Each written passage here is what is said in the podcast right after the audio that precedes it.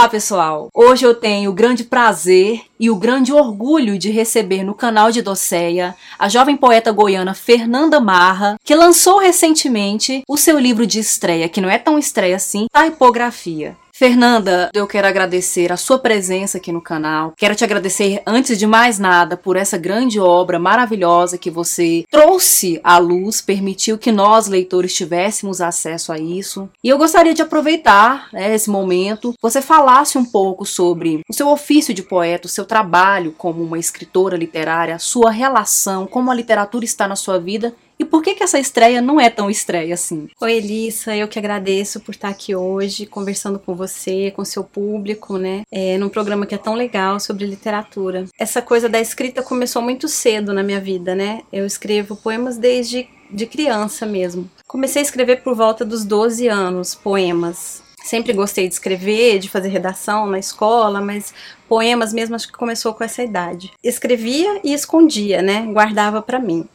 Até que um dia eu resolvi mostrar para a família, mostrar para os meus pais o que eu estava fazendo. Ficaram muito satisfeitos, se empolgaram com aquilo, né? E aquilo foi ganhando uma repercussão até que meu pai mostrou para uma, uma amiga da família, né? A professora Darcy Denófrio. E aí surgiu a ideia de um livrinho, né? De fazer uma publicação independente. E essa publicação aconteceu nos meus 15 anos. E aí isso teve uma certa repercussão na cidade e foi uma coisa meio difícil de administrar. Eu não tinha tinha maturidade para pensar na, na, reunião daqueles poemas como uma obra. Houve a publicação, um lançamento com escritores e tal, e eu, depois disso eu sei que eu emudeci, eu parei com a escrita durante um bom tempo. E eu só fui retomar essa escrita por volta de 2008, era a época dos blogs, todo mundo escrevendo e fazendo seus blogs, e eu conheci o blog de uma amiga, a Polly D, que escrevia coisas lindas lá. Falei, ah, vou fazer um blog, meio assim, né? Dei o nome de Marés e Ressacas. Eu comecei a escrever então a escrita foi retomando com esse blog, né? Publicava ali quase que diariamente o que eu escrevia. Quem lia os poemas ali eram os amigos, né? Recebia alguns feedbacks dos amigos e, e aquilo foi me motivando a escrever cada vez mais, até que eu engravidei do João e aí foi de fato assim uma, uma coisa enorme assim para mim a relação da gravidez, da maternidade com a escrita, né? Colocar ali essa experiência, toda a mudança do meu corpo e foi uma coisa muito legal, assim. E hoje, esses poemas do livro que eu estou lançando, Typografia, eles são uma releitura desses poemas do blog, são uma volta a esses poemas,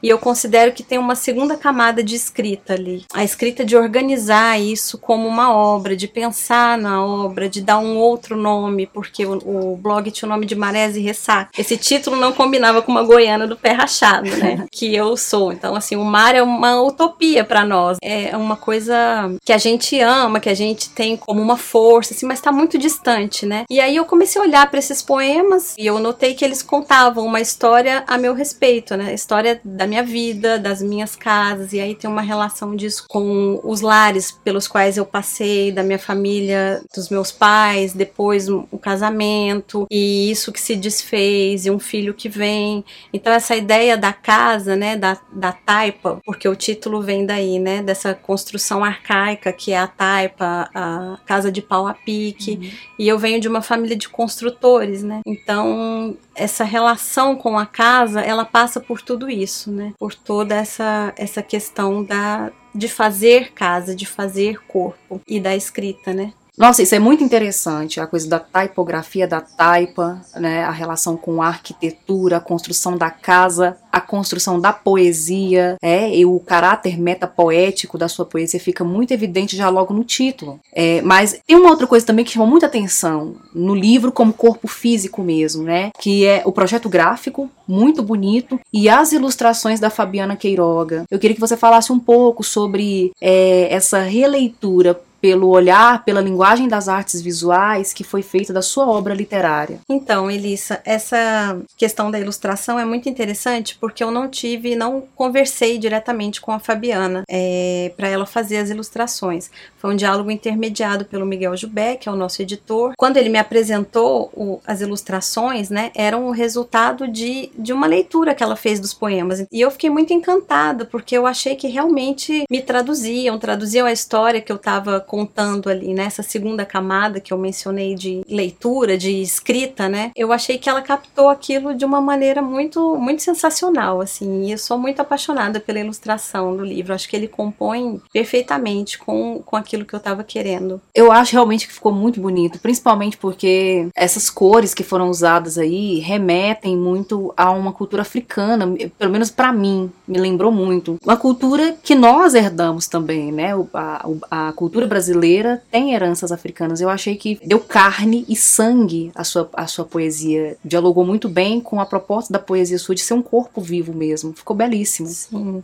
E além do, das ilustrações, tem todo o projeto gráfico, né? Do livro, que também tá nesse diálogo, né? Essa escolha das cores, né? Que a gente participa, mas tem um projeto gráfico mesmo, tem alguém pensando naquilo ali, né? Então o livro é um trabalho muito em conjunto, né? Muito legal isso. Fernanda, o seu livro é dividido em três partes e eu notei que em cada uma dessas partes há um poema chamado Typografia, remetendo mesmo ao título da obra. E eu percebi que os poemas que estão nesse livro, eles carregam um certo teor metapoético, o que já fica evidente no próprio título, mas também nós temos alguns registros que apontam para memórias de leitura e para memórias afetivas. Se elas são ficcionalizadas pela poeta ou se são autobiográficas, aí já fica minha pergunta de um talvez. Eu queria que você falasse um pouco sobre isso, sobre como você amarra esses elementos dentro da sua poesia é, e esses elementos que são tão complexos, são tão problemáticos para a literatura, mas que eles estão muito bem amarrados aqui. Eu acho, Elissa, que eu não faço muita.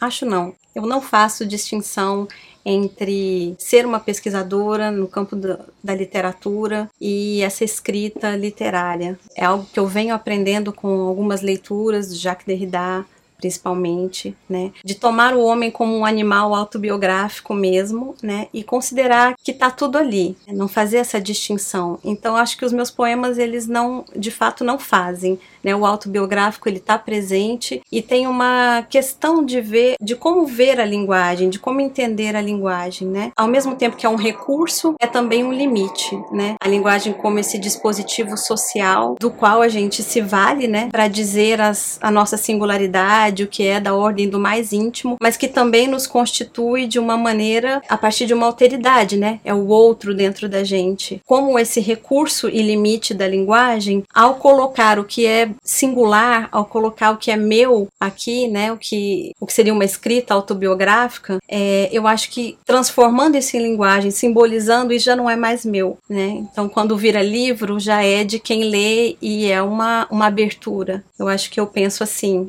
sem muita distinção entre uma coisa e outra. Fernanda, aproveitando então esse gancho da autobiografia, da verdade, da ficção, da invenção, quando fiz a leitura, eu senti que acionaram o inconsciente. Partindo mesmo do ponto de vista da psicanálise, pensando uma perspectiva psicanalítica, percebi que parece que você estava como poeta acionando o seu inconsciente e eu como leitora, nós como leitores, temos o nosso inconsciente acionado. Eu queria saber, eu queria que você me dissesse, é, como poeta, você fez isso de forma consciente, criticamente? Bom, de um certo aspecto acho que sim. Acho que tem bastante da psicanálise, mas tem outras leituras também. Eu acho que o que aparece nos poemas, sobretudo nessa segunda camada de, de leitura dos poemas agora, né? Revisitando e reordenando, selecionando esses poemas, como eu disse, eu notei que eles me contam uma história, que era a minha própria história, essa história dessa casa, né? Então acho que algumas leituras que eu tenho feito é, há quatro anos no doutorado, né? Leituras de filosofia, existe uma formação de psicanálise, né? Eu estou em formação, sim, isso tudo vem à tona, né? E como eu disse, como eu não faço essa distinção entre o que é da pesquisa, o que é da escrita de uma tese, o que é da escrita acadêmica e, o que é da escrita da literatura, eu acho que isso tudo vem, sobretudo dessas leituras que eu tenho feito, não só de psicanálise, mas também de filosofia, né? De, da filosofia da linguagem, né? Essa maneira de compreender a língua, como eu disse, como um recurso e como um limite, né? Eu acho que isso é que é o fundamental, acho que é isso que, que aparece aqui nesses poemas, né? E que traz esse isso que você está chamando do inconsciente, né? Isso vem à tona como um testemunho, que Derrida diz assim, do segredo encriptado ali na, na letra, né? É, é a minha singularidade, eu estou trazendo algo que é da minha subjetividade, mas ao colocar isso em linguagem, né, o que é um dispositivo coletivo e, e cheio de valores, isso vai chegar ao leitor de uma outra maneira. Então, o que é a minha singularidade vai chegar para a Elissa como uma máscara, né? Que a Elissa veste ali no momento da leitura, que se vale dela ali naquele momento, mas que não é exatamente a minha subjetividade, a minha singularidade. É, durante a leitura, o corpo e as partes do corpo, tanto no sentido metafórico quanto metonímico, é, ficaram muito evidentes para mim me fizeram meditar. Ora eu meditava sobre o corpo feminino e suas particularidades empíricas, né, as suas vivências sociais, a questão ideológica do corpo feminino, do corpo da mulher, mas também o corpo como uma casa. Essa forma de estar no mundo que nós temos que não tem como a gente fugir disso, é, é a nossa casa, é o nosso corpo. E eu queria que você, como poeta, como mulher, como mãe, pesquisadora, é, comentasse um pouco sobre como a sua poesia faz uma reflexão elucubra sobre o corpo, sobre a casa, nesse tempo que é tão adversário e antagonista para nós. É, então, essa coisa do fazer corpo, né, e fazer a casa, isso está muito junto nesse livro, né? E tem um livrinho que eu que eu descobri durante a minha pesquisa de doutorado, né, estudando a poeta argentina Alejandra Pizarnik, que chama, se chama Corpus, do filósofo Jean-Luc